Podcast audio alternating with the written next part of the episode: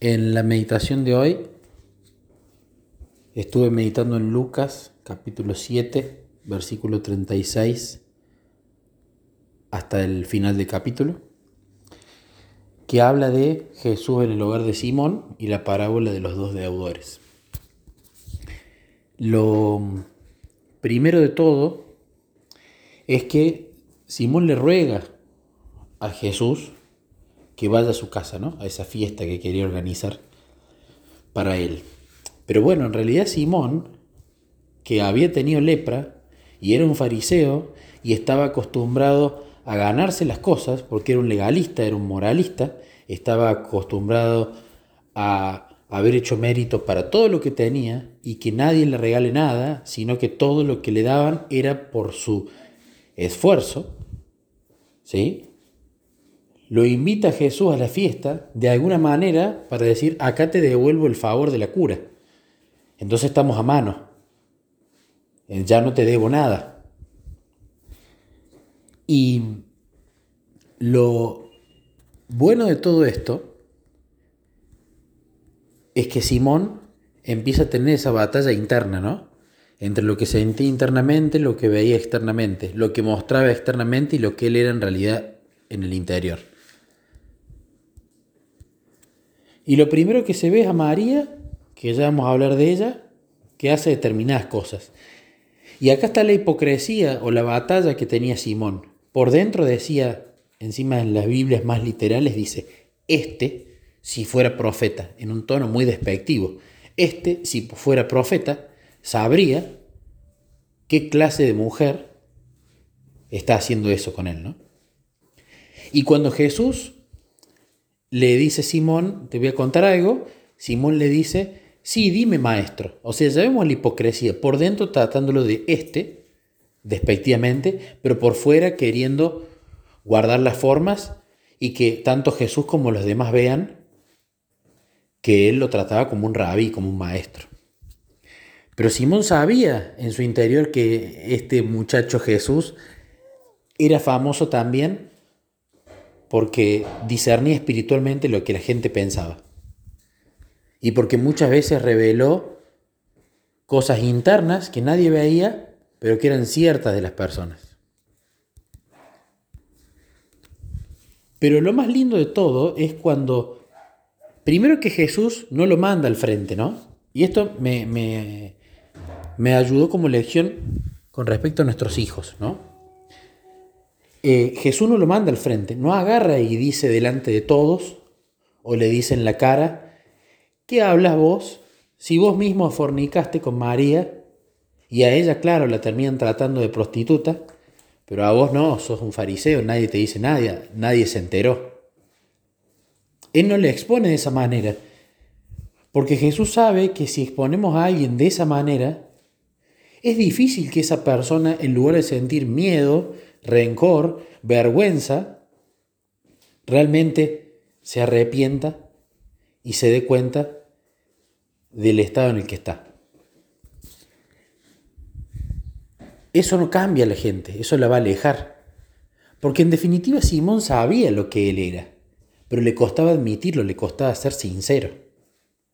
En cambio Jesús inteligentemente, de la misma manera que creo tenemos que hacer con, no solamente con todas las personas, yo lo veo con nuestros hijos es, queremos enseñarle que hay un problema, lo vemos nosotros al problema porque tenemos más experiencia, porque los conocemos, porque somos más grandes, más maduros, o al menos debería así ser. Entonces Jesús le, le ayuda a traer una parábola, pero lo va dirigiendo en su proceso mental a Simón, a que Simón participe, Simón disierna, Simón piense. Y, y Simón deje de pensar, uy, acaba de exponer mi vida, y entonces abre el corazón y diga, a ver, quiero, quiero ver esto que él me pregunta. ¿Cuál es la respuesta correcta? Y Simón juzga bien. Y en el momento en que Simón juzga bien, a través de la parábola de los dos deudores, ahí le hace clic en su cabeza y dice, tiene razón. Mientras más pecador, mientras más me perdonan, más feliz voy a estar, como si me perdonaran una deuda de dinero y entendió la analogía Simón. Pero lo más lindo también es cuando Jesús después le dice, fíjate, fíjate esto Simón, ¿no? Yo entré y vos ni siquiera me trajiste agua para lavar los pies. En cambio María me los lavó. Eh, vos no me ungiste con aceite de oliva, en cambio ella con este perfume de alabastro. Vos tampoco me besaste ni siquiera un beso en la mejilla. Ella no ha parado de besarme los pies. Jesús entra en el tema de los méritos y el tema de el esfuerzo y merecer de acuerdo a lo hecho por lo que vivía Simón. Y Jesús le dijo, mira, si es por merecimientos, a ella que vos la tratás de pecador en tu interior, ella hizo muchísimo más que vos. Me besó muchas más veces, vos ninguna. Eh, me lavó los pies, vos no me trajiste ni siquiera agua. Y ella también eh, me los besó, vos ni siquiera me diste un beso en la mejilla, nada. Pero a pesar que Simón ve eso, Jesús le dice, pero fíjate que ella no lo hace para tratar de ganarse nada, como vos lo haces. Ella no hace estas cosas para merecer nada mío, sino que porque me ama muchísimo, como resultado de eso, es que hace todas estas cosas lindas, y no al revés. No hace las obras para obtener amor, no hace las obras para obtener cosas, sino como las obtuvo como un regalo gratis es que en un agradecimiento natural y genuino quiere ser así conmigo. Y ahí le da totalmente vuelta su esquema Simón, que estaba acostumbrado a hacer para merecer, a hacer para obtener cosas. Y por supuesto hay índoles de la vida en las cuales esto es necesario. Yo no puedo esperar que me depositen el sueldo, ah, y después te trabajo. Soy carpintero, no, primero pagame todas las sillas y yo después empiezo a trabajar.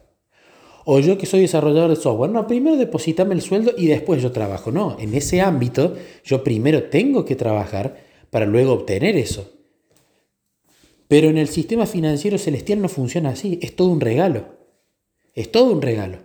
Y naturalmente, por el amor que despierta el que nos den esas cosas como un regalo, es que nosotros empezamos a obrar. Otra cosa que medité es con respecto al deudor. Se hablaba de 500 denarios y 50. Eh, en realidad, la, la deuda, por así llamarla, que tenemos con Jesús, o que Jesús en realidad pagó por nosotros, porque nosotros no tenemos ninguna deuda con Él. Si no, estaríamos debiéndole algo, si no, tendríamos que pagar algo por ese regalo que recibimos. Pero esa deuda es infinita. Pero mientras más nos conozcamos, mientras más lo conozcamos a Él, nos vamos a dar cuenta que en realidad esa deuda fueron muchos más denarios de lo que pensábamos. Quizás ahora somos poco conscientes de lo que es nuestra naturaleza pecaminosa y de los pecados que cometemos y de lo que realmente significa el pecado en sí. Entonces quizás nosotros pensemos que debemos 20 denarios. Y entonces quizás 20 denarios es poco, entonces lo queremos un poco a Jesús.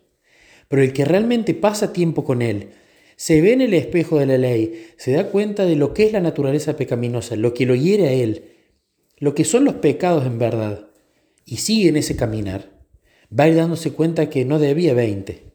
Se va a dar cuenta después que debía 100, pero esos 100 no eran 100, eran 500. Pero esos 500 no eran 500 denarios, eran 2 millones. Y así se va a ir dando cuenta de que en realidad lo que debía era el infinito.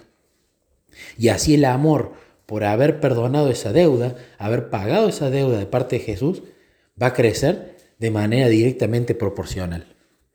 El tema está en que muchas veces, al no pasar tiempo, al no escudriñar nuestras mentes, al no ser sinceros, no nos damos cuenta de lo pecaminosos que somos o la gravedad del, del mismo, ¿no? Y por último, la otra lección que me dejó es lo de María, las lágrimas. Se lavaban los pies con agua, pero ella se lo lavó con sus lágrimas.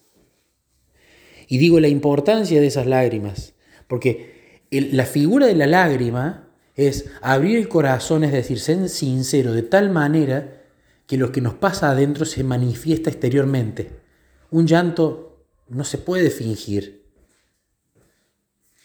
En cambio, abrió tanto su corazón María con Jesús que se manifestó exteriormente las emociones a través del llanto. Entonces, el ser sincero, sincero, ir hasta el fondo. El tema de lavar los pies, la humillación.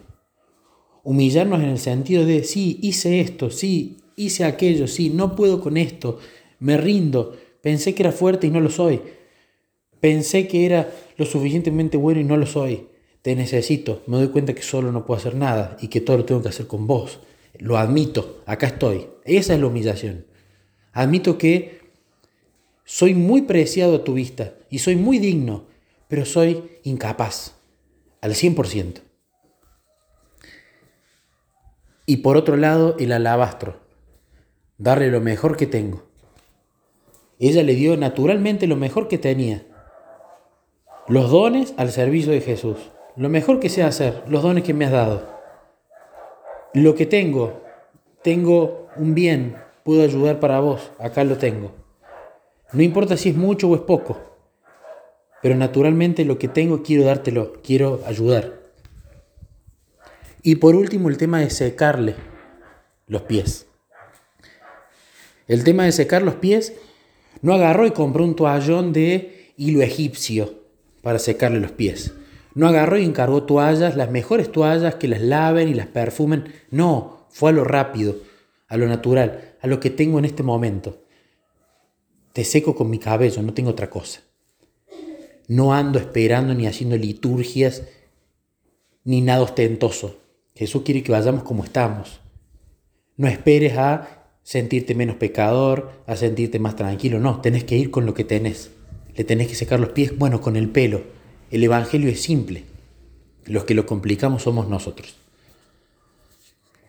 Y lo más hermoso que me gustó, lo leí en varias versiones, pero la que más me gustó fue la traducción del lenguaje actual, el último versículo, donde le dice Jesús a María, hablándole, tú confías en mí y por eso te has salvado.